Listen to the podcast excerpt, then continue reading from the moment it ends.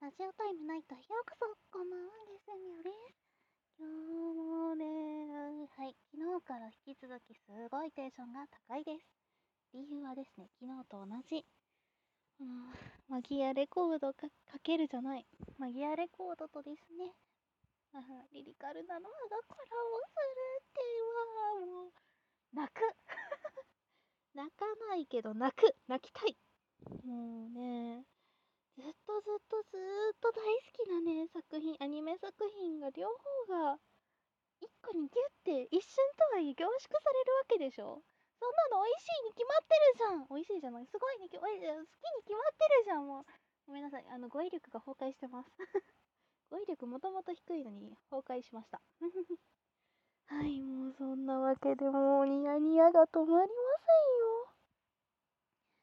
せんよはいあと今日はですね、うんと、マギレコとマギアマギマギアレコードと、あとリリカルナノハコラボはワーキャーってずっと言ってたんですけど、片方について語っていこうと思います。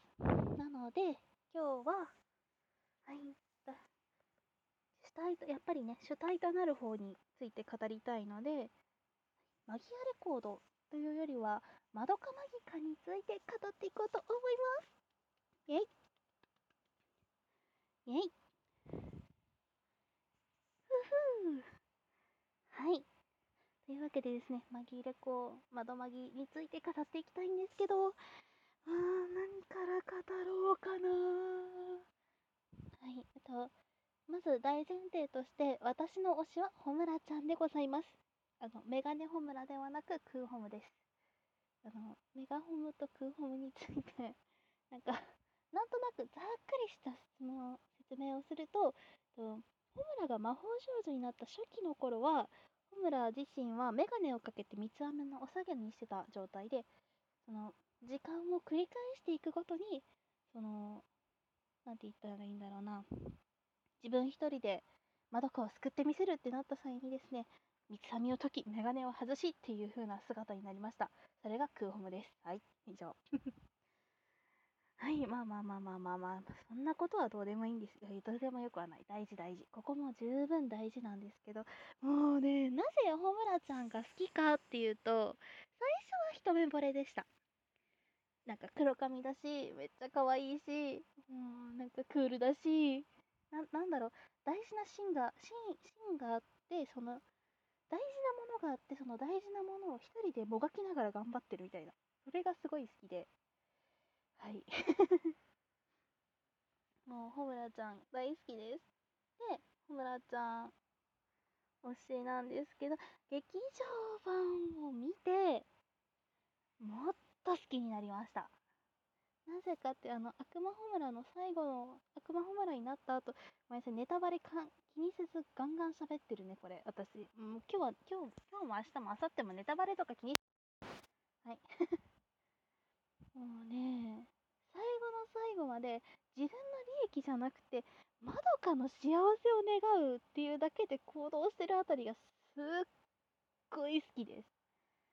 もうね、ニヤニヤが止まらない。あの、京子ちゃんとか、さやかちゃんとか、まみさんとかもすごい大好きです。もちろん、なぎさちゃんも好きです。みんな好きです。そう、それぞれでね、それぞれみんなが、その自分にとって大事なものを守りながら戦ってるっていうのはもちろんあるんですけどホムラに関してはそれが桁違いすぎておうみたいなもうそこまでいくかぐらいな。なんか本当に全てをまどかのためにみたいな感じがあって大好きです。はいえっとまどまぎだけで語り尽くしちゃいそうなんでちょっとはいえっと紛れ子について語っていこうと思います。はい。はい、紛れ子はですね、とのホムラが繰り返してきた時間軸の中の一つの世界で、のたまたまけたまたまある少女、えっと、窓紛れ子の主人公、なんだっけ、いろはちゃんか。いろはちゃんが魔法少女になるっていうことで発展していくお話にはなるんですけど、いろはちゃんが魔法少女になった後で、そのしばらくしたら、妹さんがいなくなっちゃう。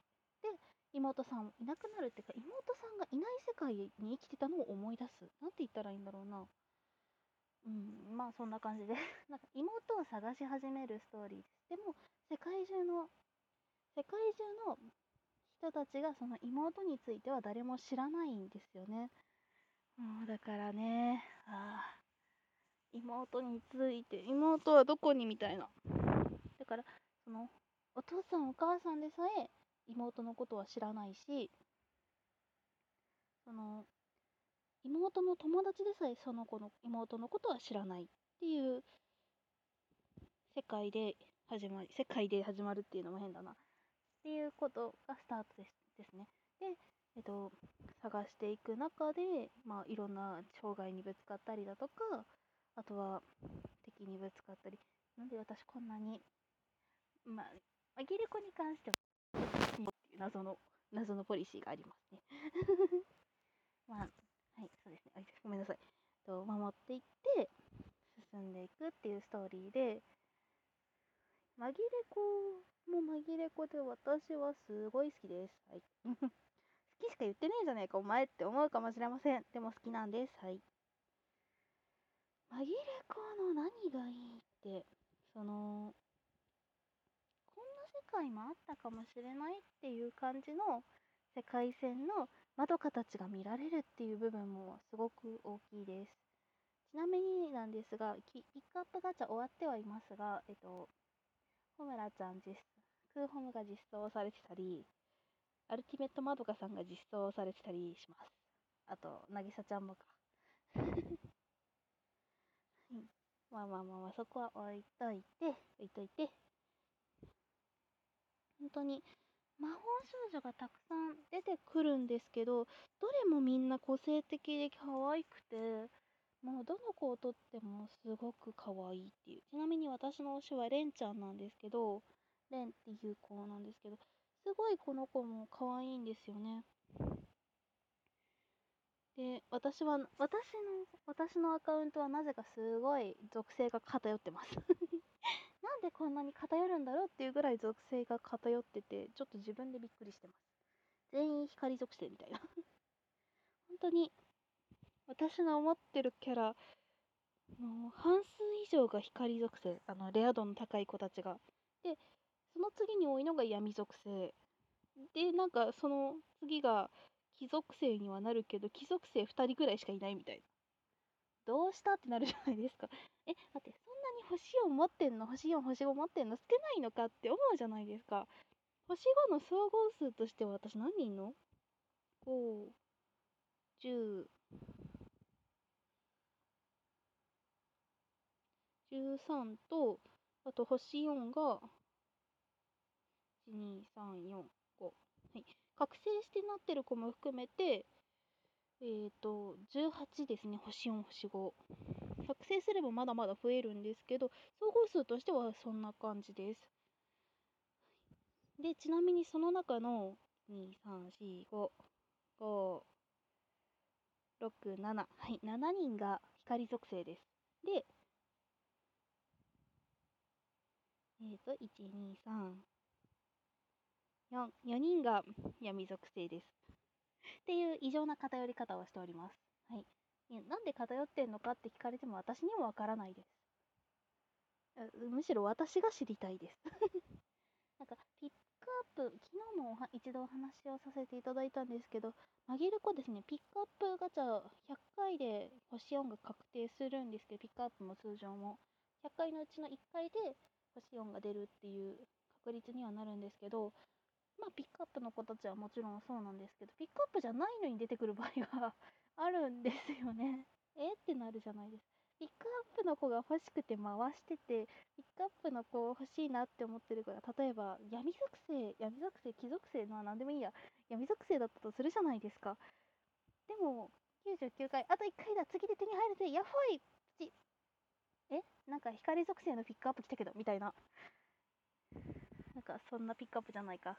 なんかエフェクトっていうか、その出る前にこういう風な動きをしてたら、星4確定だよ、この属性確定だよみたいな、そういうのがあるんですけど、確定が来てるけど、なんか光属性なんだけど、みたいなことが多々あるんですよね。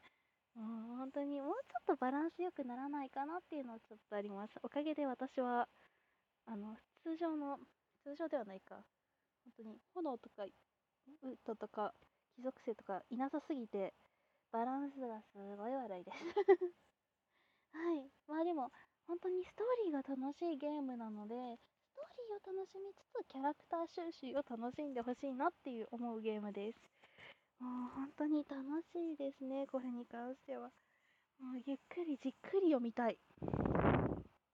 あとはですね、もう一個の魅力としてはですね、マギアレポートっていうですね、紛れこないの漫画みたいなものがあるんですけど、それもまたすごい楽しいです、読んでて。